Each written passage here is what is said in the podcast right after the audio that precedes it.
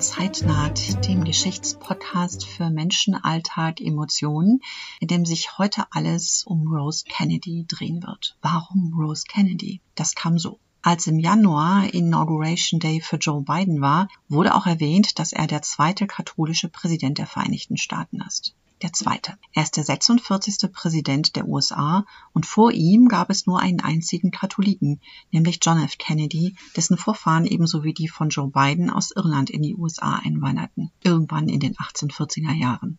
Das brachte mich darauf, doch mal zu gucken, was machen eigentlich die Kennedys im Moment die viele Jahre in der ersten Reihe gestanden haben in den USA, sowohl in der Politik als auch in der Gesellschaft und in der Öffentlichkeit sowas wie die Royal Family der Vereinigten Staaten waren. Gibt's die eigentlich noch? Doch, die gibt's noch. Auch in der Politik, auch wenn die Generation des Präsidenten Kennedy inzwischen verstorben ist. Es gab eine Zeit, in der drei Kennedys gleichzeitig in hohen Ämtern waren. John F. Kennedy als Präsident, sein Bruder Robert als Justizminister und der jüngste Bruder Edward als Senator. Danach kam die nächste Generation mit der ältesten Tochter Roberts als Vizegouverneurin. Im Repräsentantenhaus sind die Kennedys seit über 70 Jahren vertreten und drumherum haben sie die Ämter der Bürgermeister oder Bürgermeisterinnen und Botschafter und Botschafterinnen inne gehabt. Und natürlich noch viele andere Positionen in Wirtschaft und Politik und überhaupt in der Öffentlichkeit. Berlin hatte eine ganz besondere Verbindung mit den Kennedys. Unvergessen nach wie vor der Besuch des Präsidenten John F. Kennedy im Juni 1963 am 15. Jahrestag der Luftbrücke. Ein Besuch, der damals von den enttäuschten Berlinern kurz nach dem Mauerbau ganz dringend erwartet wurde, denn die USA hatten sich damals äh, am 13. August 61 doch sehr zurückgehalten. Da hatte man mehr erwartet in der Stadt. Und das hat Kennedy wieder gut gemacht mit seiner legendären Rede vor dem Schöneberger Rathaus und dem Zitat Ich bin ein Berliner, den er sich vorher in Lautschrift auf einen Zettel geschrieben hatte. In Berlin gibt es noch zahlreiche Stätten, die an die Kennedys erinnern. Es gibt eine Kennedy-Schule, ein äh, John F. Kennedy-Institut, eine Bibliothek und äh, bis vor einigen Jahren gab es auch ein Kennedy-Museum, in dem Gegenstände aus dem Alltag und Fotos gezeigt wurden. Der Kennedy-Besuch hat auch die Besuche aller späteren Präsidenten geprägt, die immer noch versucht haben, das ein bisschen zu kopieren, meistens mit deutlich weniger Erfolg. Rose Kennedy hätte das alles gefallen. Sie liebte das Rampenlicht und sie war fest davon überzeugt, dass ihre Kinder zu Großen bestimmt waren, und sie hat alles getan, was sie konnte, damit sie das erreichten. Ihr Leben war von Kindheit an ein öffentliches. Es gab strahlende Momente in ihrem Leben und es gab viele tragische Momente. Aber die Familie Kennedy hat in den USA lange Zeit sehr im Fokus gestanden. Und auch wenn diese Zeit zu Ende zu sein scheint, sind sie immer noch präsent. Auch hier. Ich habe eine ganz persönliche Bibliothek mit Büchern von und über Kennedys. Und deswegen habe ich mir die Mutter dieses Clans für das heutige Thema ausgesucht. Denn all die vielen Kennedys sind Nachfahren einer einzigen Frau, Rose, die neun Kinder zur Welt gebracht hat. Die Autobiografie Rose Kennedys habe ich mal irgendwann in den 90er Jahren in Heidelberg auf so einem Bücherwühltisch gefunden und habe mich damals beim Lesen schon gewundert, wie man ein Menschenleben, noch dazu das eigene, noch dazu so ein öffentliches, so dermaßen glatt gebügelt darstellen kann. Aber genau das hat mich neugierig gemacht und ich habe inzwischen ein ganzes Sortiment an Büchern über die Kennedys und von den Kennedys. Ich nehme an, dass diese Öffentlichkeit eben etwas das war, bei dem Rose von Anfang an sehr auf ihr Image geachtet hat und darauf, dass das Bild, das in der Öffentlichkeit von ihr gezeigt wurde, stimmte und möglichst wenig Angriffsfläche bot. Aber ich greife den Dingen voraus. Fangen wir vorne an.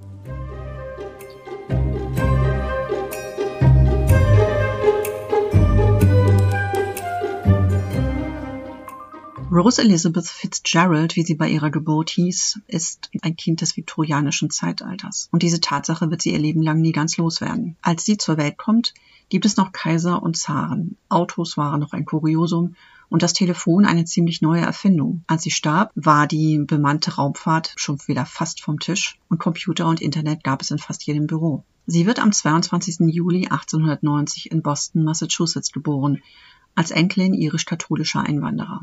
Ihre Großeltern kamen in den 1840er Jahren aus Irland nach Boston, wie viele andere Iren damals auch, auf der Flucht vor Hunger, vor Armut und vor Misswirtschaft, die auch von der britischen Verwaltung damals mitverantwortet wurde. Ein Umstand, diese irisch-katholische Herkunft, die in Roses Leben eine große Rolle spielen wird. Sie ist das erste Kind aus der Ehe zwischen John Fitzgerald und Mary Josephine Hannon und nach ihr werden noch fünf Geschwister geboren, von denen ihr eine, äh, die Schwester Agnes besonders nahe steht. Rose wird der Liebling ihres Vaters. Ihr Vater steht zum Zeitpunkt ihrer Geburt noch ganz am Anfang seiner politischen Karriere und auch diese Karriere wird Einfluss auf ihr Leben haben. Denn schon damals ist es nicht irgendeine Familie, in die die kleine Rose Elizabeth hineingeboren wird. Ihr Vater, John Francis Fitzgerald, ist von Jugend an von großem Ehrgeiz geprägt. Er arbeitet sich aus einfachsten Verhältnissen nach oben, ist ein Einwanderer der zweiten Generation, eins von elf Kindern und übernimmt nach dem Tod der Eltern früh Verantwortung für die Geschwister. Eigentlich wollte er Medizin studieren, aber nach dem Tod auch seines Vaters fehlt für das Geld. Er geht den unterschiedlichsten Jobs nach, immer auf der Suche nach Möglichkeiten, sich zu verbessern, finanziell und gesellschaftlich. In Boston ist seit der Mitte des 19. Jahrhunderts die Zahl der irisch-katholischen Einwanderer stark angestiegen. Eine Personengruppe, die in den gesamten USA nicht besonders gut angesehen ist. Wer etwas gelten will, wer Karriere machen will, ist britisch-protestantisch geprägt. John Fitzgerald ist fest entschlossen, sich davon nicht einschränken zu lassen. Er engagiert sich bald in der Politik und wird Bürgermeister von Boston, als Rose fünf Jahre alt ist. Weitere ehrgeizige politische Pläne gelingen ihm nicht, wobei ihm hier und da wohl auch seine zahlreichen außerehelichen Affären zum Verhängnis werden, die einem irisch-katholischen Politiker eher schlecht zu Gesicht stehen, wenn er glaubwürdig sein will. Der Vater also Bürgermeister, die Mutter erzieht die Kinder im Wesentlichen allein, Honey Fitz, wie John Fitzgerald wegen seiner eloquenten, schmeichelnden Redeweise oft genannt wird, ist selten zu Hause. Die Erziehung durch die Mutter ist streng, der Vater in seiner Eigenschaft als Politiker, in der er teilweise auch Mitglied des US-Repräsentantenhauses ist, ist oft nur an den Wochenenden zu Hause. Aber wenn er da ist, dann unterhält er Rose mit Geschichten aus der Stadtgeschichte, mit Geschichten aus der amerikanischen Geschichte. Er unterrichtet sie. Sie nimmt all dieses Wissen begierig auf und diese Methode, das Lernen in den Alltag zu integrieren, wendet sie später auch bei ihren eigenen Kindern an. Das Leben des Vaters bestimmt die Familie. Und was immer Rose tut, es ist eine Schlagzeile in den Zeitungen wert. Je älter sie wird, desto häufiger. Sie ist 15 Jahre alt, als ihr Vater sie zum ersten Mal mitnimmt zu einem Besuch im Weißen Haus und als sie mit 16 Jahren die Highschool abschließt, ist auf der ersten Seite der Bostoner Zeitungen zu sehen, wie ihr Vater ihr feierlich das Abschlusszeugnis überreicht. Ziemlich viel Verantwortung für eine junge Frau im Teenageralter. Die Wochenenden verbringt die Familie gerne in ihrem Ferienhaus, wo sie in der Nachbarschaft auf andere gesellschaftlich gleichgestellte Familien treffen. Die Eltern verbringen Zeit miteinander, die Kinder spielen. Darunter befindet sich auch eine gewisse Familie Kennedy, die einen Sohn hat, der nur wenig älter ist als Roll. Eine Freundschaft entsteht. Und als die beiden alt genug sind, um einander auf Tanzveranstaltungen zu begegnen oder solche Begegnungen auch mal bewusst diskret herbeizuführen, ist Vater Honey Fitz alles andere als begeistert. Rose, die Lieblingstochter ihres Vaters, ist aber bereit für Joe Kennedy auch kleine Schwindeleien auf sich zu nehmen und ihr Vater wird zusehends verstimmter. Er ist Politiker, er ist ehrgeizig, er hat Ziele auch für seine Tochter. Er will seiner Tochter einen passenden Ehemann aussuchen und das ist nicht Joseph Patrick Kennedy auf den Rose ein Auge geworfen hat. Honey Fitz hält Joe Kennedy für unzuverlässig, für einen Windhund und nicht aussichtsreich genug, was seine Karriere angeht, jedenfalls nicht für passend für seine älteste Tochter, und Rose wird nicht gefragt. Um eventuelle Komplikationen zu vermeiden, wird sie nach Abschluss der Highschool in die Niederlande geschickt. Offiziell, um ihr den letzten gesellschaftlichen Schliff zu verpassen, vor allem aber, um die 16-Jährige von Joe Kennedy fernzuhalten. Papa Honey Fitz ist fest davon überzeugt, dass die Entfernung Rose ablenken wird und auf andere Gedanken bringen wird, Gedanken, in denen Joe Kennedy nicht vorkommt. Bei dieser Schule in den Niederlanden handelt es sich um eine von Nonnen, den Ordensfrauen vom Heiligsten Herzen Jesu geleitete katholische Schule, die in Schloss Blumenthal direkt an der Grenze zu Deutschland eingerichtet wurde. Nur die Grenze trennt Blumenthal von Aachen. Das Schlossgebäude beherbergt heute ein Hotel. Rose Kennedy aber war noch Schülerin dieses sehr strengen Ordens und ihre Schwester begleitet sie. Sie ist also immerhin nicht allein, was gut ist denn sie ist noch jung und hat Heimweh. Die Regeln in der Schule sind streng. Nur bei bestimmten Gelegenheiten darf gesprochen werden, Ansonsten herrscht eine strenge Schweigeregel. Die Schuluniform lässt wenig Spielraum für modischen Schick. Das Leben ist spartanisch. Darunter leidet auch Rose, die Heimweh hat, nicht nur nach Boston, sondern auch nach Joe. Und wenn sie ihren Eltern schreibt, erzählt sie zwar davon, dass vor ihr Fotos von Eltern und Geschwistern stehen, sie erzählt aber nicht, dass auch ein Foto von Joe Kennedy vor ihr steht, das sie mit nach Europa genommen hat. Vielleicht um das Heimweh und das Traurigsein in den Griff zu bekommen, gibt sie sich ganz der katholischen Glaubenslehre hin, wird eine vorbildliche Musterschülerin und erwirbt die höchste religiöse Auszeichnung, die dort zu bekommen war. Der Glaube die katholische Religion, wird zum ersten Mal in ihrem Leben etwas, das ihr in einer schwierigen Situation Trost und Halt gibt. Zwei Seelen wohnen in Rose. Der Wunsch, ganz in den Glauben einzutauchen und intensiv dem strengen Weg der Nonnen zu folgen, aber da ist auch der Wunsch, von da wegzukommen. Als sie erfährt, dass ein Elternbesuch zu Hause in den USA über Weihnachten nicht möglich sein wird, ringt sie ihren Eltern die Erlaubnis ab, zusammen mit ihrer Schwester eine Tour durch Europa zu unternehmen, begleitet natürlich von einer Anstandsdame, was Honey Fitz den Töchtern auch bereitwillig zahlt. Die Tour führt vor allem durch deutsche Städte und so bekommt Rose die Gelegenheit, sich vieles anzusehen, was sonst in den USA kaum jemand schafft. Das kommt ihr später in den Wahlkämpfen ihres Mannes und ihrer Söhne zugute, denn sie kann viele der wahlberechtigten Einwanderer dort abholen, wo sie herkommen, denn sie hat so viele Städte gesehen, was in den USA eher eine Seltenheit war und mit einigen der Einwanderer kann sie sich sogar in ihrer Muttersprache unterhalten, denn Rose erweist sich als sprachbegabt und sie lernt in der Schule fließend Deutsch und Französisch. Nicht nur durch die Rundreise mit ihrer Schwester, nicht nur weil Schloss Blumenthal so nah an der deutschen Grenze liegt, dass die Kaiserstadt Aachen wirklich nur einen Katzensprung entfernt ist. An der Schule werden natürlich Fremdsprachen unterrichtet und die anderen Schülerinnen kommen aus allen möglichen Ländern, sodass es fast ein Muss ist, sich in allen möglichen Sprachen zu verständigen. Auch Roses Klavierspiel wird gefördert und Zeit ihres Lebens wird sie auch in der Öffentlichkeit gern immer mal wieder ein paar Takte spielen. Schließlich ist die Schulzeit in Blumenthal beendet und Rose geht zurück in die USA, wo sie ihre Schulbildung auf einer katholischen Schule, einer weiteren katholischen Schule, diesmal in New York beschließt einer Schule, die damals noch nicht das Recht hat, Examina abzunehmen. Den Wunsch, sich am hoch angesehenen Wellesley College zu immatrikulieren und einem richtigen Studium nachzudehnen, hat ihr Vater ihr tatsächlich nie erfüllt. Seine politischen Ratgeber hatten ihm gesagt, es wäre für seine Karriere von Vorteil, Rose nicht auf ein Institut wie Wellesley zu schicken, das nicht katholisch war, mit der Begründung, das könnte seinem Ansehen und seiner Glaubwürdigkeit schaden. Ihre Biografin sinniert viele Jahre später darüber nach, ob es Rose nicht vielleicht sehr gut getan hätte, zu studieren an einem so weltoffenen von so vielen verschiedenen Studentinnen besuchten College wie Wellesley und wie sehr das womöglich ihre zwar weltgewandte, aber doch auch von einer gewissen geistigen, moralischen und gesellschaftlichen Enge geprägten katholischen Welt sich zu verändern. Damals aber war es so, Rose Kennedy rebellierte nicht, sie fügte sich. Sie war keine Suffragette, keine Kämpferin für die Rechte der Frauen, nicht mal für ihre eigenen, abgesehen vielleicht von einem einzigen Fall. Sie war ein Kind der viktorianischen Zeit und sie begnügte sich mit der kleinen Ausbildung an einem katholischen College, das nicht mal Zeugnisse vergeben durfte. Erst im hohen Alter räumt sie in Interviews ein, dass es ihr leid tut, nicht studiert zu haben. Es hätte ihr mit Sicherheit Spaß gemacht. Das Studierverbot mag ihr damals aber vielleicht zu schaffen gemacht haben. Rebelliert gegen ihren Vater hat sie nur in einem einzigen Fall, nämlich als er Widerstand leistet gegen ihre Beziehung zu Joe Kennedy. Auch hier zeigt sich der Vater zunächst unerbittlich, auch wenn er Rose sonst in allen anderen Belangen gern den Willen lässt. Ihre Mutter ist nicht gern in der Öffentlichkeit unterwegs. Honey Fitz als Bürgermeister einer so bedeutenden Stadt wie Boston braucht aber an seiner Seite eine First Lady und diese Position überträgt er seiner ältesten Tochter, die nach dem Schulabschluss ihren Teil dazu beiträgt, dass Honey Fitz, der Politiker, immer öfter in den Zeitungen erwähnt wird, vielleicht daher das Verbot nach Wellesley zu gehen. Der Kontext sollte katholisch und am Politiker John Fitzgerald orientiert bleiben.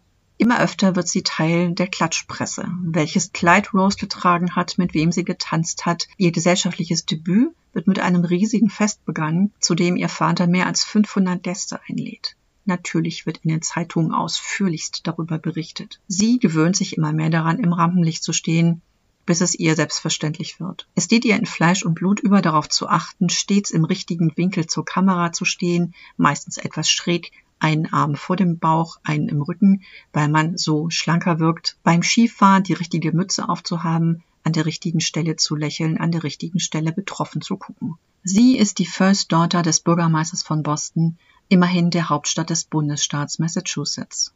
Und doch setzt sie sich eben in dem einen Punkt endgültig gegen ihren Vater durch. Mit 17 verlobt sie sich mit Joe Kennedy, der damals 19 Jahre alt ist und genau wie sie aus einer irisch-katholischen Familie stammt und dessen Großeltern ebenfalls in den 1840er Jahren aus Irland eingewandert sind. Bis zur Hochzeit sollten noch sieben Jahre vergehen, denn noch immer hofft Roses Vater darauf, dass seine Tochter es sich anders überlegt. Erstens, weil Joe Kennedys Vater einer seiner politischen Rivalen ist und zweitens, weil er Joe nicht traut. Und für seine älteste Tochter hatte einen anderen in seinen Augen passenderen Schwiegersohn ausgesucht. Für den aber interessiert Rose sich nicht. Daran ändert sich auch nichts, als Rose erneut Europa bereist, diesmal als Begleiterin ihres Vaters, und der junge Mann, den er für sie ausgesucht hat, zu seinem Mitarbeiterstab gehört und auch dabei ist. Auf dieser Reise übrigens beginnt eine Leidenschaft, die Rose ihr ganzes Leben lang begleiten wird. Rose Kennedy sammelt Autogramme. Autogramme der vielen Persönlichkeiten, denen sie begegnet und deswegen versucht sie von allen Fotos mit Unterschrift und Widmung zu bekommen. Rose ist das Glamour Girl der Familie. Sie genießt es, reisen zu dürfen. Das wird sie ihr Leben lang gern tun. Auf der Europareise ihres Vaters darf sie mit ihren Sprachkenntnissen glänzen. Zu dem jungen Mann, den ihr Vater für sie ausgesucht hat, entwickelt sie eine Freundschaft. Mehr aber auch nicht. In den Tagebüchern, die seit 2005 nach und nach für die Öffentlichkeit freigegeben werden, schwärmt Rose von der sehr besonderen Situation mit diesem Anwärter auf ihre Hand bei einer Schifffahrt auf der schönen blauen Donau zum Walzer, an der schönen blauen Donau getanzt zu haben, aber ihr Herz gehört immer noch und ein für alle Mal Joe Kennedy. Und so muss Papa Fitzgerald irgendwann doch nachgeben und Rose Fitzgerald heiratet Joseph Patrick Kennedy am 7. Oktober 1914. Da war er gerade der jüngste Bankdirektor der USA geworden. Oder wie Rose es ausgedrückt hätte, der ganzen Welt. Es wurde ein ziemlich kleines Fest, verglichen mit ihrem glänzenden Debüt ein paar Jahre zuvor.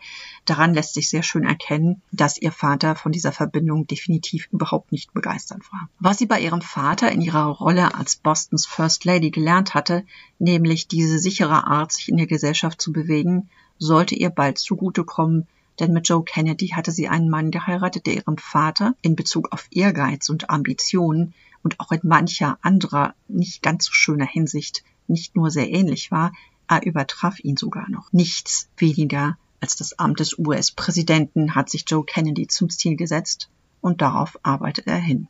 Allerdings ist selbst einem Joe Kennedy damals schon klar, dass das so schnell nicht gehen wird. Für den Anfang besteht sein Plan darin, möglichst schnell reich zu werden und Kontakte zu knüpfen. Er spekuliert am Finanzmarkt und investiert in neue vielversprechende Unternehmungen und vermehrt so ständig sein Vermögen, manchmal am Rande der Legalität, denn immer mal wieder gibt es Ermittlungen gegen ihn. Auch spricht einiges dafür, dass er sein Vermögen nicht nur durch geschickte Spekulationen am Aktienmarkt und mit Immobilien macht, sondern vielleicht auch am Alkoholschmuggel beteiligt war, der seit Beginn der Prohibition 1920 ein zwar riskantes, aber auch sehr gewinnbringendes Geschäft war. Auch im Zusammenhang mit Geldwäsche fällt immer wieder der Name Joe Kennedy, und gewagte Börsenspekulationen vermehren das Vermögen der Familie weiter. Rose beteiligt sich nicht an Joes Geschäften. Sie sieht ihre Rolle in der der Hausfrau und Mutter und bekommt in regelmäßigen kurzen Abständen Kinder. Insgesamt sollen es neun werden. 1915 kommt nach einer angemessenen Zeit nach der Hochzeit Joe Jr. zur Welt.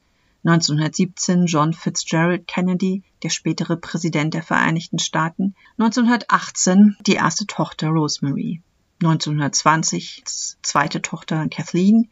Und wie auch alle später geborenen Kinder kommen diese Kinder sämtlichst zu Hause zur Welt. Und Rose hat sie alle gestillt. Das hält sie für ihre Aufgabe als Mutter, genauso wie es ihr wichtig ist, jeden einzelnen Tag zur Frühmesse zu gehen. Klare Strukturen, klare Regeln, klare Vorstellungen.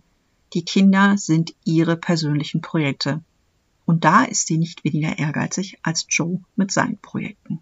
Der verbringt dank seiner vielen unterschiedlichen Aktivitäten allerdings immer weniger Zeit zu Hause bei seiner Familie, aber das kennt Rose nicht anders. Auch ihr Vater hat oft genug nur an den Wochenenden am Familienleben teilgenommen und genau wie Honey Fitz ist auch Joe viel unterwegs. Sogar in Hollywood hat er zu tun, was ja nun auf der völlig anderen Seite des Kontinents liegt. Denn er investiert in das noch junge und vielversprechende Filmgeschäft. Und er investiert in junge, vielversprechende Schauspielerinnen. Etwa zu dieser Zeit gibt es eine richtig große Krise in der Ehe von Joe und Rose, die die gläubige Katholikin dazu bewegt, aus dem Familienhaushalt auszuziehen und mit ihren Kindern in ihr Elternhaus zurückzukehren. Sie hat Joes ständige Abwesenheit, vor allem aber seine ständigen Affären mit anderen Frauen satt und findet sie unerträglich. Das ist im Jahr 1920. Rose ist 30 Jahre alt. Ihr Vater allerdings erklärt ihr nachdrücklich und in klaren Worten, dass sie an ihre Ehe gebunden ist. Eine Scheidung ist damals noch eine gesellschaftliche Katastrophe und für eine irisch-katholisch erzogene Frau völlig undenkbar. Sie müsse sich, so erklärt es ihr ihr Vater, eine andere Lösung einfallen lassen, wie sie mit ihrer Beziehung zu Joe umgehen will. Eine Scheidung kommt nicht in Frage. Überhaupt daran zu denken, dass eine Auflösung ihrer Ehe vielleicht eine Möglichkeit wäre, zu ihren Eltern zu gehen und darüber zu sprechen, das muss für Rose ein immens großer Schritt gewesen sein. Das Wissen, dass diese Lösung nicht in Frage kommt, muss ihren Blick auf ihre Ehe komplett verändert haben. Sie beschließt, sich zu arrangieren. Sie geht zu Joe zurück und nimmt ihr Eheleben wieder auf. 1921 wird die Tochter Eunice geboren. Vielleicht das Kind der Versöhnung. Und danach werden die Abstände zwischen den einzelnen Geburten größer. Das Recht nimmt Rose sich jetzt heraus.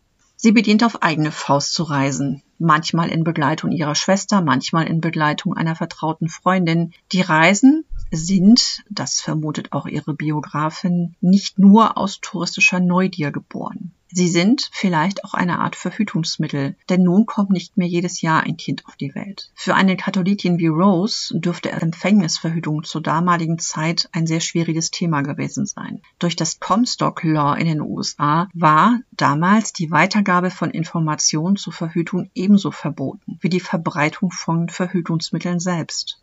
Keine Information, keine Verbreitung von Mitteln. Dennoch, Abwesenheit ist eine Option, die Abstände zwischen den Geburten größer werden zu lassen. 1924 kommt Patricia zur Welt, 25 Robert Fitzgerald Kennedy, der spätere Justizminister und Präsidentschaftsanwärter, und um 27, also 1927, beginnt Joe Kennedy die vielleicht ernsthafteste Affäre seines Lebens, die mit dem Hollywood-Star Gloria Swanson. Angeblich versucht er sogar einen päpstlichen Dispens zu bekommen, um seine Ehe aufzulösen und mit Gloria offiziell zusammenleben zu können. Dieser Dispens wird ihm allerdings verweigert, ganz abgesehen von der Tatsache, dass Gloria Swanson zu dem Zeitpunkt ebenfalls noch verheiratet war. In ihren Memoiren beschreibt Rose Miss Swanson als Freundin der Familie, aber gewusst haben muss sie von dieser Affäre. Die hat allerdings am Ende auch keine Zukunft gehabt. 1928 kommt die Tochter Jean zur Welt und 1932 dann der letzte Sohn Edward. Rose ist inzwischen 42 Jahre alt und sucht nicht nur auf Reisen nach Abstand. Auf dem Anwesen in Hyannisport, das die Familie inzwischen gekauft hat, lässt sie sich ein eigenes Häuschen bauen direkt am Strand. Ein Stück weit entfernt von der vielköpfigen lärmenden Kinderschar, bei der oft genug noch Freunde zu Besuch sind. Rose Kennedy selbst hat in einigen Interviews später gesagt, dass sie manchmal deswegen durchaus ein schlechtes Gewissen hatte, aber sie weiß, dass ihre Kinder in guten Händen sind. Als Betreuung gibt es ein kinderloses Ehepaar, das die Kennedys schon sehr lange kennen. Es gibt zahllose Fotos und Filmsequenzen, auf denen Mary und Edward Moore zu sehen sind, die sozusagen Ersatzeltern für die Kennedy-Kinder sind, wenn die Eltern selbst unterwegs oder anders eingespannt sind auch auf Reisen sind die Moores oft genug dabei. Die Beziehung zwischen den beiden Paaren ist so eng, dass das jüngste Kind der Kennedys, der 1932 geborene spätere Senator Ted Kennedy, nach diesem Ersatzvater auf die Namen Edward Moore Kennedy getauft wird. Während also ein Kind nach dem anderen geboren wird, wenn auch mit etwas größeren Abständen, und Rose versucht, den Alltag zu strukturieren und sich gelegentlich eine Auszeit zu nehmen, verfolgt Joe Kennedy weiter seine wirtschaftlichen und politischen Interessen. Noch immer ist sein Ziel, Präsident zu werden und Rose als Tochter ihres politisch engagierten Vaters und durch Erziehung, Religion und Weltanschauung zur Loyalität beinahe schon gezwungen, zweifelt nicht daran, dass er das schaffen wird. 1932, Rose ist gerade mit dem Baby Edward beschäftigt, wird Franklin D. Roosevelt Präsident der Vereinigten Staaten und Kennedy, der Roosevelt schon früher kennengelernt hat, hat ihn bei der Kandidatur unterstützt. Seine Hoffnung, von diesem Präsidenten ein wichtiges Ministeramt übertragen zu bekommen, erfüllt sich allerdings nicht. Dafür bekommt er eine andere, durchaus respektable Aufgabe übertragen. Roses Ehemann wird 1937 Botschafter der USA in Großbritannien und die gesamte Familie zieht um nach London.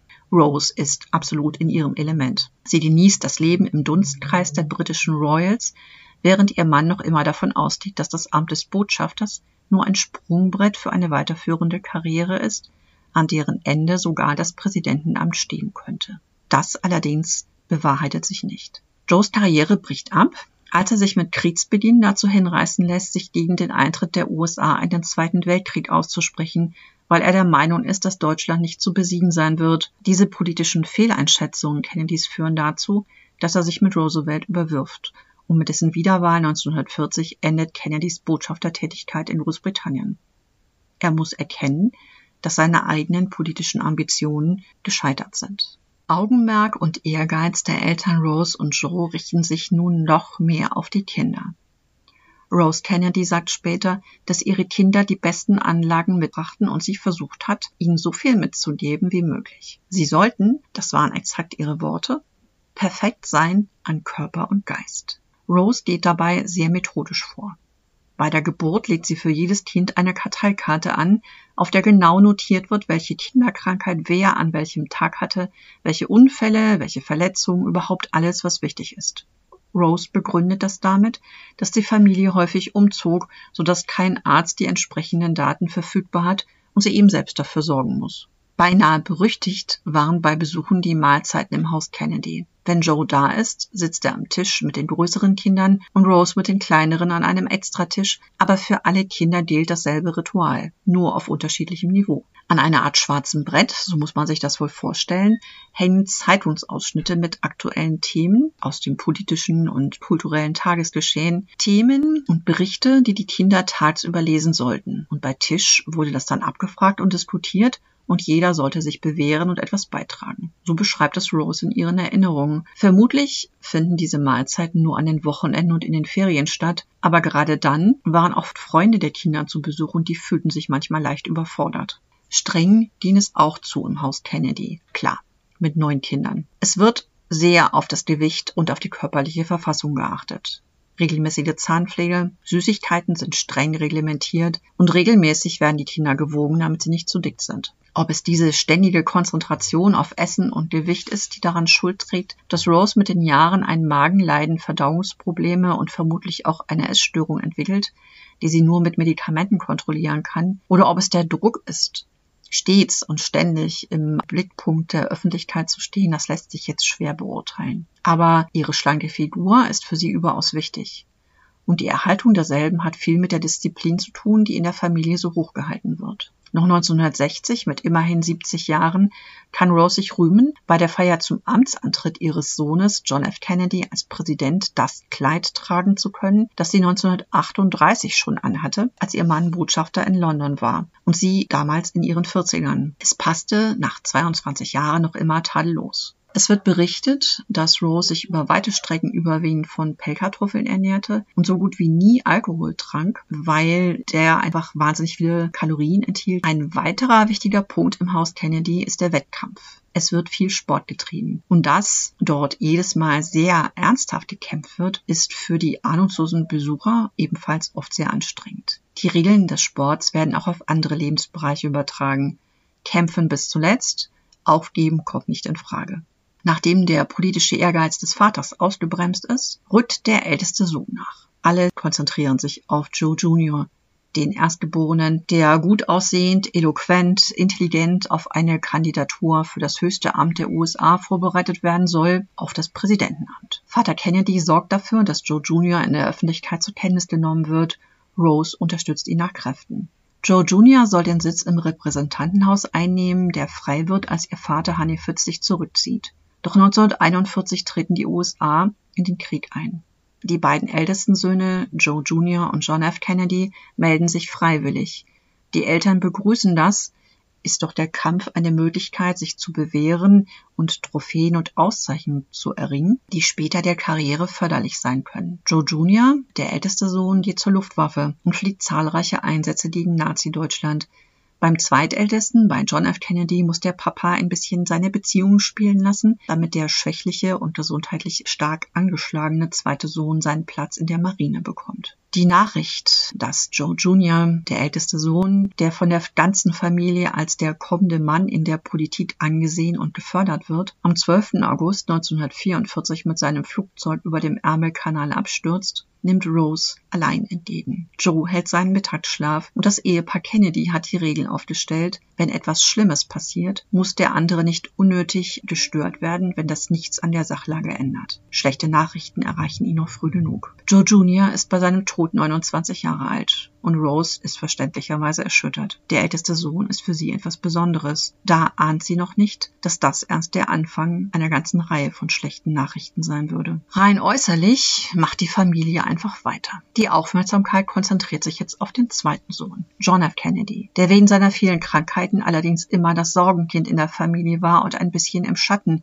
des älteren Bruders steht. Im Krieg aber hat er sich einen Orden verdient und wird nun auf Kurs gebracht, um eine politische Karriere zu schaffen, obwohl John F. Kennedy zunächst eher mit dem Journalismus liebäugelt. Doch er fügt sich der Familie, vielleicht auch, um nicht für noch mehr Kummer zu sorgen. Denn davon gibt's genug. Die älteste Tochter Rosemary, nach Joe Jr. und John F., das dritte Kind der Kennedys, ist nicht ganz so begabt, nicht ganz so sportlich und nicht so schnell wie ihre Geschwister. Als Grund wird vermutet, dass es während der Geburt einen Sauerstoffmangel gegeben hat. Rose hat, das sagte ich vorhin, alle ihre Kinder zu Hause geboren.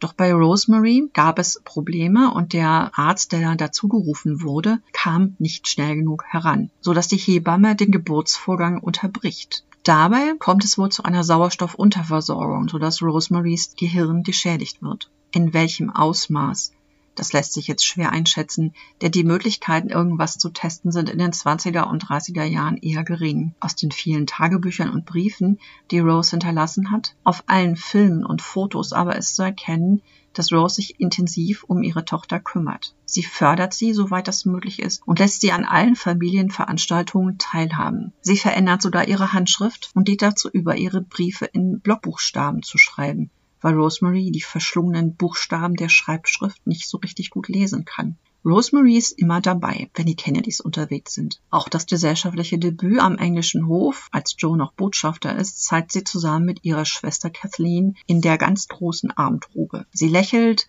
sieht gut aus, ist offensichtlich glücklich, sie strahlt. Je älter sie wird, desto schwieriger wird es aber offenbar in der Familie. Rose gibt Rosemary auf verschiedene höchst angesehene Schulen, vergisst aber bei der Anmeldung zu erwähnen, dass ihre Tochter ein Handicap hat. Da die Kennedys einen guten Namen haben und viel Geld zahlen, wagt niemand aufzubegehren. Was genau passiert in den Jahren, als Rosemary erwachsen wird, da gehen die Meinungen und die Belege und die Nachweise auseinander. Angeblich zeigen Roses Briefe und Aufzeichnungen, dass Rosemary zusehends mehr zu epileptischen Anfällen und unkontrollierbaren Wutausbrüchen neigt. Andere sagen, sie wäre aus ihren Schulen davongelaufen, nachts um die Häuser gezogen und die Kennedys hätten Angst um ihren Ruf und vor einer ungewollten Schwangerschaft ihrer Tochter, was für die streng katholische Rose eine Katastrophe gewesen wäre. In ihren Memoiren widmet Rose dem, was dann passiert, nur ein paar sehr sparsame Sätze und schreibt, dass alle Spezialisten, die sie und ihr Mann aufsuchen, ihnen raten, Rosemary von einem Neurochirurgen behandeln zu lassen. Die Operation, so schreibt Rose in ihren Erinnerungen, scheint aber nur ein Teilerfolg gewesen zu sein. Das allerdings ist eine glatte Untertreibung. Fakt ist, dass Vater Joe Kennedy die Sache in die Hand nimmt und 1942 wohl ohne Rücksprache mit seiner Frau Rosemary einer Lobotomie unterziehen lässt. Dabei werden Nervenbahnen im Gehirn durchtrennt, um bestimmte psychische Erkrankungen zu heilen oder zu lindern.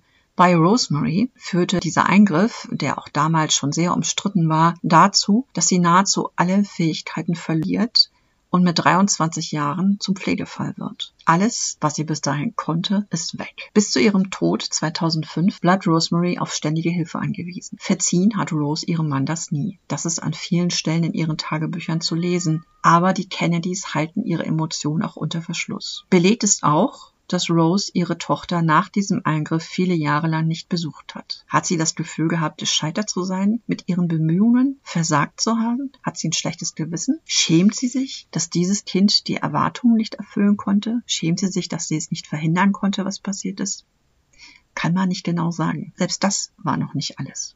Die zweite Tochter, die zwei Jahre nach Rosemary geborene Kathleen, erfüllt die Erwartungen, die Rose in sie setzt, ebenfalls gar nicht, wenn auch aus völlig anderen Gründen. Kathleen, die in der Familie Titi genannt wird, gilt als umschwärmter Mittelpunkt der Gesellschaft und sie bleibt in England, als Joe Kennedy den Botschafterposten verlässt. Da ist sie in ihren Zwanzigern und verliebt sich in einen britischen Aristokraten, William Cavendish, den Sohn und Erben des Duke of Devonshire. Diesem Umstand widmet Rose in ihren Lebenserinnerungen gleich mehrere Seiten. Denn mit dieser Entscheidung ihrer zweitältesten Tochter tut Rose, die, wie erinnern uns, festgläubige Katholikin war und deren Familie aus Irland stammt, mit dieser Entscheidung ihrer Tochter tut Rose sich absolut schwer. Cavendish gehört nämlich einer konservativen englischen Familie an. Aufgrund der unglücklichen britisch-irischen Geschichte ist das kein Traumschwiegersohn für Rose. Und sein Großvater war ausgerechnet auch noch englischer Staatssekretär und offizieller Vertreter der englischen Krone in Irland. Dass die Cavendishs als eine der Säulen der englischen Hochkirche gelten, wie Rose es ausdrückt, setzt für sie dem Ganzen noch die absolute Krone auf. Zusammengefasst, Rose ist entsetzt über die Wahl ihrer Tochter. Und sie ist besorgt als gläubige Katholikin, weil Kathleen für ihre Ehe nicht einmal den kirchlichen Segen bekommen kann, denn gemischt konventionelle Ehen sind damals nicht wirklich üblich. Und als Kathleen und William dann schließlich eine Ziviltrauung bekommen, sind zwar die Eltern des Bräutigams anwesend, von der Familie der Braut aber nur Kathleens ältester Bruder Joe Jr. wenige Wochen vor seinem Tod. Rose ist nicht bereit, diese Heirat ihrer Tochter zu akzeptieren und bleibt der Trauung fern. Aber damit ist die Geschichte noch nicht zu Ende. William Cavendish wird vier Monate nach der Trauung mit Kathleen bei einem Gefecht in Belgien getötet. Kathleen bleibt in England und verliebt sich nach einer gewissen Zeit wieder. Wieder in einen Briten, wieder in einen Protestanten, aber diesmal kommt es für Rose noch schlimmer, auch noch in einen, der erst noch geschieden werden muss um sie heiraten zu können. Für die Katholikin Rose ist die Ehe unauflöslich. Darauf hatte ihr Vater sie ja damals nachdrücklich hingewiesen, als sie viele Jahre zuvor bereit war, Joe zu verlassen. Ob von dieser Erfahrung etwas in ihre Empfindungen mit hineinspielt oder ob es wirklich religiöse Vorstellungen, ausschließlich religiöse Vorstellungen sind, Rose ist so fassungslos über diesen, wie sie meint, erneuten Fehlgriff Kathleens, dass sie in ihren Memoiren davon gar nichts erzählt. Die Tochter schmerzt das. Sie will ihren zukünftigen Ehemann wenigstens ihrem Vater vorstellen, um so vielleicht auch einen Weg zur Mutter zu finden. Und zu diesem Vater, zu Joe Kennedy, ist sie gemeinsam mit ihrem Verlobten unterwegs, als auch ihr Flugzeug abstürzt. Kathleen Kennedy stirbt 1948. Sie ist 28 Jahre alt. In Roses Privatapotheke finden sich neben den Mitteln gegen Magen- und Darmbeschwerden mittlerweile auch die ersten Beruhigungsmittel. Während dieser Zeit mit all ihren Katastrophen beginnt John F. Kennedy sich nach seinem Ausscheiden beim Militär dem Aufbau seiner politischen Karriere zu widmen. Rose engagiert sich für ihren Sohn, indem sie im Wahlkampf Reden hält, vor allem vor den Müttern und Ehefrauen gefallener Soldaten. Sie kann sich anpassen. Sie erscheint in einfachem Kopftuch vor einfachen Leuten und zieht sich im Auto um, damit sie in Nerzdola und Abendrobe vor den Charity Ladies erscheinen kann, die Jack Kennedys Wahlkampf unterstützen sollen, wenn sie überzeugt werden können. Rose ist das Chamäleon des Wahlkampfs. Sie kann überall auftreten. Sie hat einen Sohn im Krieg verloren. Sie kann auch einen Draht zu den Immigrantinnen aus Europa aufbauen. Sie kennt verschiedene Gegenden Europas. Sie spricht mehrere Sprachen. Alles das ist in den USA damals keineswegs selbstverständlich, auch nicht bei einer Frau aus Roses gesellschaftlichen Kreisen. Als John F. Kennedy tatsächlich so weit ist und für die Präsidentschaft kandidiert, engagiert sich die gesamte Familie im Wahlkampf, auch Rose, die bald eine Rolle einnimmt, die es in der Geschichte der amerikanischen Präsidenten bis dahin so gar nicht gab. Es gibt die First Lady, die First Daughter, ich kann mich sogar an eine First Cat erinnern, aber außer bei den Kennedys ist mir jetzt kein Fall bekannt, bei dem die Mutter den Präsidenten bei Reisen begleitet hat. Es schmerzt Rose nicht wenig, als sie erfährt, dass sie laut Protokoll in der Hierarchie des Waisenhauses relativ weit hinten rangiert. Als ihr Sohn Präsident wird, Endlich, nachdem ihr Mann und der älteste Sohn diese Gelegenheit aus unterschiedlichen Gründen nicht nutzen konnten, läuft sie noch einmal zur Hochform auf. Sie ist inzwischen 70 Jahre alt. Noch einmal kann sie auf dem ganz großen Parkett glänzen, sie hält Reden im Namen ihres Sohnes, sie begleitet ihn auf Reisen, sie nutzt begeistert jede Gelegenheit, ihre Sprachkenntnisse einzusetzen. So begleitet sie einmal ihren Sohn John F. Kennedy während dessen Zeit als Präsident auf einer Reise nach Wien und kann es kaum erwarten, dort mit ihren beinahe tadellosen Deutschkenntnissen zu glänzen, nur um dann enttäuscht festzustellen, dass die Menschen dort sich mit ihr auf Englisch unterhalten. Wien ist auch der Auslöser einer kuriosen Anekdote, die mit Roses Fable für Autogramme zu tun hat. Ihr ganzes Leben lang macht es ihr Spaß, mit vielen berühmten und wichtigen Leuten aus Politik, Kunst und Kultur zusammenzutreffen und davon Fotos zu sammeln, die sie gern von den betreffenden Personen unterschreiben lässt. In Wien trifft sie auch auf Nikita Khrushchev, Anfang der 60er Jahre Regierungschef der damaligen Sowjetunion, und nach ihrer Rückkehr in die Vereinigten Staaten sieht sie die Fotos von diesem Ereignis durch, findet eines, das ihr gefällt und beschließt, Khrushchev zu schreiben und ihn zu bitten, das Foto mit seinem Autogramm zu versehen. Daraufhin bekommt sie einen Brief ihres Sohnes, des Präsidenten, in dem er ihr dringend nahelehnt, vor solchen Aktionen bitte in Zukunft das Außenministerium zu kontaktieren. Schließlich befände man sich mitten im Kalten Krieg. Daraufhin schreibt Rose gut gelaunt an ihren Sohn zurück. Ich bin dir sehr dankbar, dass du mich darauf hinweist. Ich hatte nämlich gerade beschlossen, Fidel Castro um ein Autogramm zu bitten. Für alle, die die Namen und Daten nicht sofort abrufbereit im Kopf haben, mit den Streitigkeiten zwischen den USA und Kuba das der Sowjetunion nahestand, schilderten Ost und West Anfang der 60er Jahre als Höhepunkt des Kalten Krieges ziemlich knapp an einem Atomkrieg vorbei. Rose besaß offenbar auch Humor. Ihr zweitältester Sohn, der Präsident John F. Kennedy wird am 22. November 1963 bei einem Attentat in Dallas, Texas, erschossen. Als einige Jahre danach ihr dritter Sohn Robert ebenfalls für das Präsidentschaftsamt kandidiert, begibt sich Rose mit der Routine eines Zirkuspferds nochmal in die Manege, aber ihr Elan ist nicht mehr derselbe. Sie ist 78. Sie hat drei Kinder durch einen gewaltsamen Tod verloren. Joe, mit dem sie seit rund 50 Jahren verheiratet ist, hat 1961, zu der Zeit, als Jack Kennedy Präsident war, einen schweren Schlaganfall erlitten und er, der immer alle Fäden in der Hand halten wollte, sitzt seitdem im Rollstuhl und kann kaum sprechen. Dass auch Robert erschossen wird im Wahlkampf 1968 bekommt Joe Kennedy nicht mehr bewusst mit. Er stirbt am 18. November 1969. Rose hat ihr viertes Kind durch einen Gewaltakt verloren und nun auch ihren Ehemann. 55 Jahre war Rose, die Joe Kennedy in allen Briefen an sie immer Rosa nannte und sie unterschrieb auch mit diesem Namen. 55 Jahre waren die beiden verheiratet trotz all der Verstimmung, trotz Joes Affären und der vielen Schicksalsschläge gab es immer wieder Zeiten, in denen ihre Briefe sehnsuchtsvoll und liebevoll klingen. Und da die beiden oft voneinander getrennt waren, gibt es viele dieser Briefe. Der Arzt, der Joe Kennedy in den letzten Jahren betreute, berichtet später, dass Joe sich immer beruhigt hat, wenn Rose bei ihm war.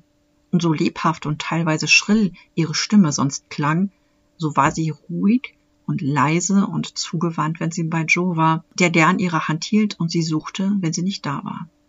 Nach Roberts und Joes Tod ist die Zeit der ganz großen Auftritte für Rose vorbei. Sie engagiert sich vor allem für wohltätige Zwecke und noch immer wird sie für Presse und TV interviewt, es werden Dokumentationen über sie oder ihre Familie gedreht und immer ist Rose in der Öffentlichkeit ein Profi, selbst in ganz hohem Alter noch. Einer ihrer Interviewer erzählt, dass er zu einem Termin bei ihr zu Hause war und dort diese fast 90-jährige Greisin antraf, eine winzige, zerbrechlich dünne Frau, und wie es ihn fast umhaute, als die Aufnahmen begannen und eine perfekt geschminkte, makellos gekleidete, hellwache Gesprächspartnerin vor ihm saß, die alle Fragen beantwortete, die sie sich natürlich vorher von ihm hatte vorlegen lassen. Keine Überraschungen, perfekte Inszenierung, perfektes Make-up, auch im hohen Alter bleibt Rose Profi.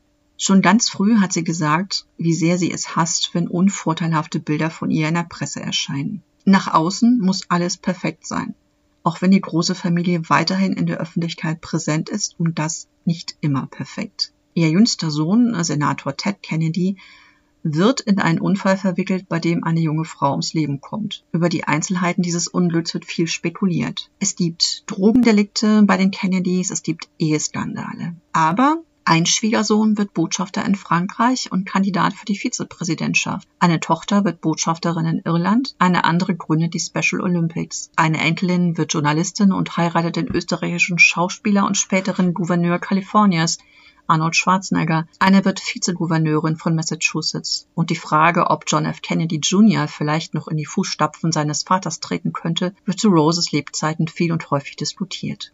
Dass Rose sich so etwas wünscht, ist nicht anzunehmen. Das Wort vom Fluch der Kennedys macht die Runde noch bevor der Sohn John F. Kennedys zusammen mit Frau und Schwägerin mit seinem Privatflugzeug tödlich verunglückt. Das, immerhin, muss Rose nicht mehr miterleben. Der Druck so vieler Jahre ist auch an ihr nicht spurlos vorübergegangen.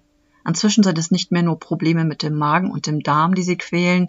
Schon in den 50er Jahren ist ihre Reiseapotheke umfangreich und umfasst neben den üblichen Schnupfenmitteln und Vitaminen auch Pflaster gegen Rheuma, Östrogene, Schlaftabletten sowie eine bittere Tinktur auf Opiumbasis, die gegen Durchfall helfen soll. Nach dem Attentat auf John F. Kennedy kommen vermehrt Beruhigungsmittel wie das gerade erst auf den Markt gebrachte Valium dazu, damit sie überhaupt Schlaf findet. Trost bietet ihr immer noch die Religion. Der Papst verleiht ihr einen Adelstitel, den einer päpstlichen Gräfin für ihr Leben und ihre Arbeit.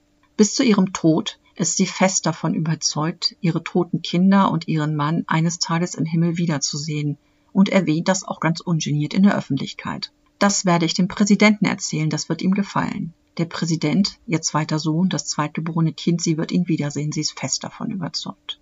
Körperlich geht es Rose noch lange Zeit gut. Sie spielt Golf, auf dem Familiensitz in Hyannisport geht sie täglich im Ozean schwimmen, aber sie wird einsam. Joe ist tot Vier ihrer neun Kinder sind tot, die anderen leben verstreut hier und da.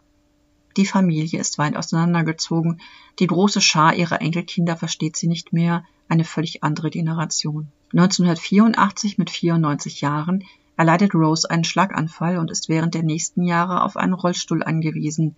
Sie stirbt mehr als zehn Jahre später mit 105 Jahren in Hyannisport. Die Trauerrede hält ihr jüngster und einzig überlebender Sohn, Edward. Und mit einem Auszug aus einer Trauerrede würde ich auch diese Folge gern beschließen. Senator Kennedy erzählt viele persönliche Erinnerungen und Anekdoten aus dem Leben seiner Mutter bei dieser Trauerrede. Und er erzählt auch, dass sie immer gern gelernt hat und eine ausgezeichnete Schülerin war. Er besitzt, so erzählt er, noch immer eins ihrer Zeugnisse aus ihrer Highschool-Zeit und in den drei Jahren dort bekam sie 71 Mal die Bestnote A, 22 Mal ein B, was etwa einem Gut entspricht, und ein einsames C in Geometrie, was einer durchschnittlichen Note entspricht. Als Edward sie auf diese eine nicht ganz so brillante Note anspricht, antwortet Rose, das muss ein Irrtum sein. In meiner Erinnerung gab es immer nur ein sehr gut für mich. Besser kann man, finde ich, Rose kaum in einem einzigen Satz charakterisieren.